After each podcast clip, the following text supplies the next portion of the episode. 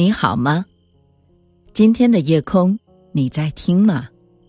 星慧的夜空，我在等你。我是星慧。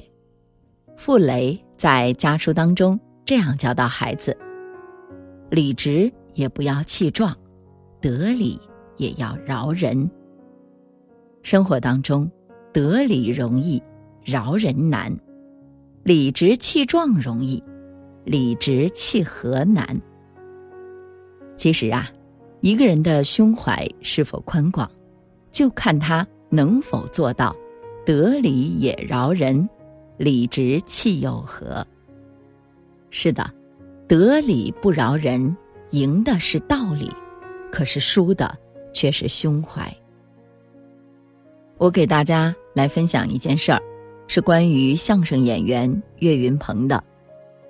他在十几岁的时候啊，曾经在一家饭馆里面打工。有一次呢，因为不小心把三号桌点的两瓶啤酒给错写到了五号桌的单子上了。其实啊，大家想想，也就是几块钱的事儿。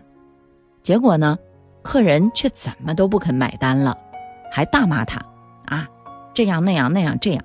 近三个小时，经理呢觉得岳云鹏很无辜，就去跟客人去解释，但是也被给骂回来了。最后呢，岳云鹏就不得不出了客人的三百多块钱的一个餐费钱，这样呢，对方才肯罢休。二零一五年的时候啊，在两度登上央视春晚的舞台之后，岳云鹏接受了。面对面栏目采访，那主持人这样问他：“你还记恨那位客人吗？”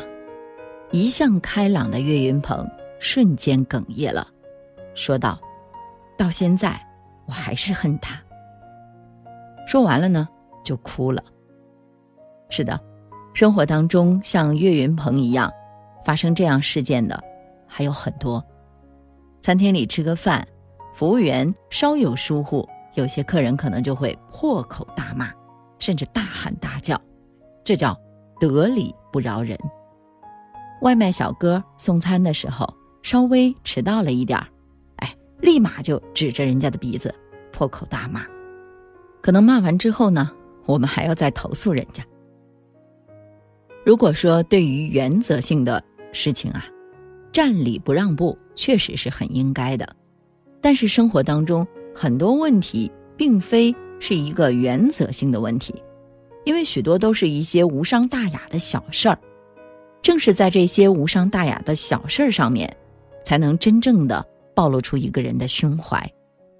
我们中国不是有句老话吗？叫“有理也要让三分，得饶人处且饶人”。有些人喜欢得理不饶人，虽然呢。我们表面上是胜利了，但是实际上却输掉了别人对你的信任和尊重，真是得不偿失啊！好，我来给大家分享一段佳话故事。杂志《天地》在刚刚成立的时候，苏青曾向张爱玲来约稿，张爱玲呢很爽快的就答应下来了。可是到了交稿的最后时间，张爱玲。却没有把稿件给苏青寄来。当苏青打电话询问的时候，张爱玲竟说忘记了，并冷冷的挂断了电话。苏青放下了电话，赶紧找人补缺，费了好大一番周折，才按时间出版了杂志。杂志社的工作人员知道这件事儿之后啊，都非常的气愤，建议他将此事公布于众。可是苏青呢？却为张爱玲来开脱。后来呀，苏青非但没有恼怒张爱玲，而是源源不断的去再次向她约稿。从这以后啊，张爱玲再也没有爽约过。两个人呢，还成了交往很好的闺蜜。最终呢，还成就了文学史上的一段佳话。其实啊，就这件事而言，张爱玲的爽约。还有她轻慢的态度，是名副其实的失礼一方。但面对这样的情况，苏青不但没有得理不饶人，反而站在张爱玲的角度为她去着想，没有咄咄逼人，理直气和却比理直气壮更能够说服和改变他人。这就是以己度人，理解他人的立场和不容易，是一种修养，更是一种广阔的胸怀。我们有时候得理也要让人，因为进路狭窄处，我们要给对方留一步。还有这样的一个故事，他不可能卖得好，我敢打赌，如果超过一百万本，我就把鞋子吃下去。听到这段话，大家有点摸不到头脑。这是一位脱口秀主持人这样辛辣的评价道：“其实啊，上天往往喜欢捉弄把话说绝的人。希拉里的自传没有到几个星期就畅销了一百万本。主持人是该尝尝鞋子的味道了。没错，他的确吃鞋子了，并且鞋子是希拉里亲自送来的。”不过，这个鞋子的质地是不同寻常的。主持人吃下的是希拉里特地为他定做的鞋子形状的蛋糕，鞋子的味道一定是棒极了，因为它里面加了一种特殊的调料——宽容、大度的胸怀。是啊，李鸿章有句话说的特别的好：“今日我以盛气凌人，欲想他日。”人以盛气凌我。俗话说：“得饶人处且饶人，放对方一条生路，给对方一个台阶下。”其实啊，也等于在给我们自己一个台阶下。星慧想告诉你，真正广阔的胸怀，不是无理搅三分，不是得理不饶人，而是理直而且契合。万事留一线，日后好相见呀。我们得理更要饶人，恰到好处驾驭春风，大度的胸怀才会人人敬，人人爱呀。我在昨日离别的码头，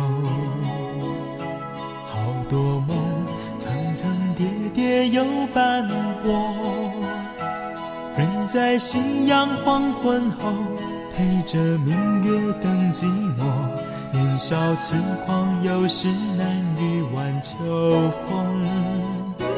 经过你，快乐时少，烦。经过我，情深意浓，缘分薄。谁说青春不能错？情愿热泪不低头，珍惜曾经拥有，曾经牵过手。珍惜青春梦一场，珍惜相聚的时光。谁能年少不痴狂，独自闯荡？就算月有阴和缺，就算人有悲和欢，谁能够不扬梦想这张帆？珍惜为我流的泪，珍惜为你的岁月，谁能无动又无衷这段珍飞，留着天空陪我追。无怨无悔也是人生一种美。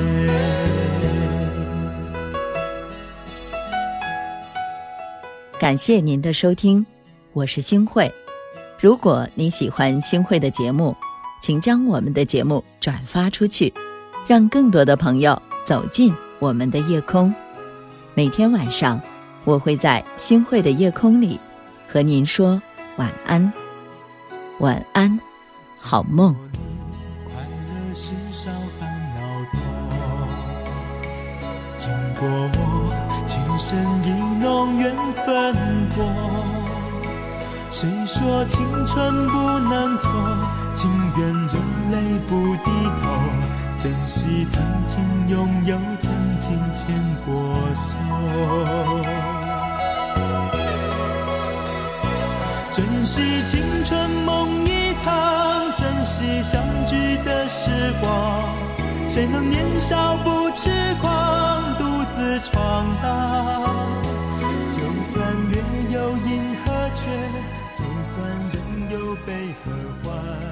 谁能够不扬梦想这张帆？珍惜为